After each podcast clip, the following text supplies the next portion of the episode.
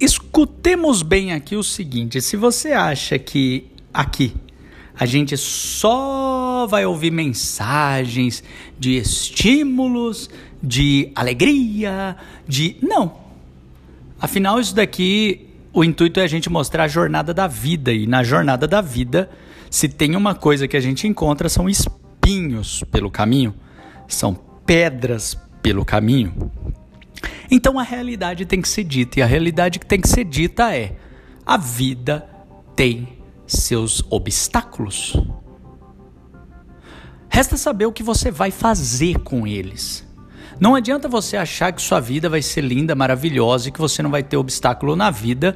É lógico que isso faz, essa frase faz muito mais sentido se você é jovem.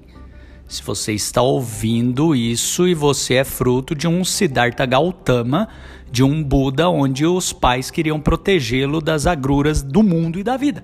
Se você é daquele que os pais deixam o, o, mundo perfeito e não há sofrimento e não há angústias, aflições e todos fazem aquilo que você quer, porque afinal o mundo é um lugar muito bom para ser vivido.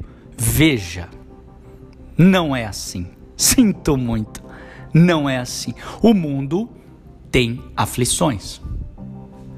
Então, os obstáculos da vida, é disso que eu quero falar com você. Os obstáculos da vida, eles virão em várias formas. Eles virão comportamentalmente, profissionalmente, biologicamente, espiritualmente, não importa. Você terá que lidar com muitos obstáculos da vida. E ao, sabendo, e ao saber disso, você sabendo disso, você tem que estar preparado para lidar com ele. Então é aí que mora a importância disso que nós estamos conversando, os obstáculos da vida. Você precisa ter alicerce ao seu redor para isso, porque você vai sofrer na vida. Ai meu Deus, que história é essa? Eu vou repetir. Você vai sofrer na vida, porque todo mundo sofre. Eu não estou dizendo que você vai viver em sofrência, você vai viver em comiseração, você vai viver angustiado. Não estou falando isso, estou falando que você vai sofrer na vida. E para isso você tem que ter os seus alicerces, sejam eles bons amigos, boa família, espiritualidade ou autoconhecimento. Porque o autoconhecimento proporciona a você só o fato de você saber que a vida tem seus obstáculos e que você vai ter que transpô-los da melhor maneira possível. Pronto, você já não vive numa caixinha, você não vive num mundo artificial, numa pecinha teatral onde o final sempre é feliz, tá? Se bem que peça teatral e final sempre feliz não é bem verdade, né? Mas você não vive num conto de fadas, digamos assim, aonde o final ele tende a ser a felicidade, tá? Então, primeira realidade da vida é essa. No mundo você vai ter obstáculos. Ele é tão verdadeiro que diz na, na Bíblia que no mundo tereis aflições. Olha, olha isso. A palavra de Deus, onde é para falar esperança, amor, alegria, eternidade, né? Ele já fala: olha, mas nesse mundo aqui, bichão, nesse mundo aqui você vai ter aflição.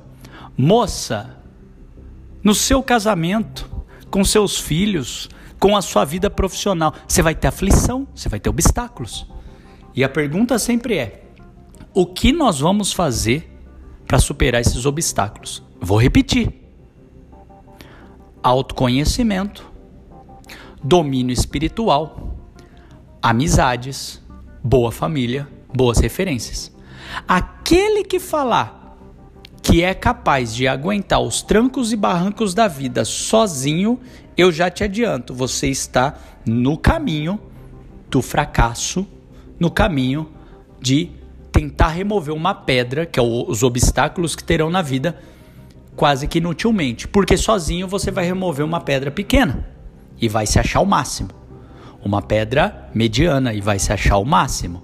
Só que quando você descartar essa, esse apoio espiritual, as amizades, a família, e você simplesmente chegar num obstáculo grande na sua vida, e esse momento vai chegar, sozinho você não vai dar conta, sozinho você não vai dar conta. Ok? Os obstáculos da vida, eles virão. se prepare, treine. A vida é um treino. Treine, treine. Compartilhe pequenos momentos de angústia, de aflição com seus pares, com os familiares. Espiritualize o momento. Espiritualize. Fale, ufa, muito obrigado, porque eu, eu passei por esse obstáculo com a sua ajuda.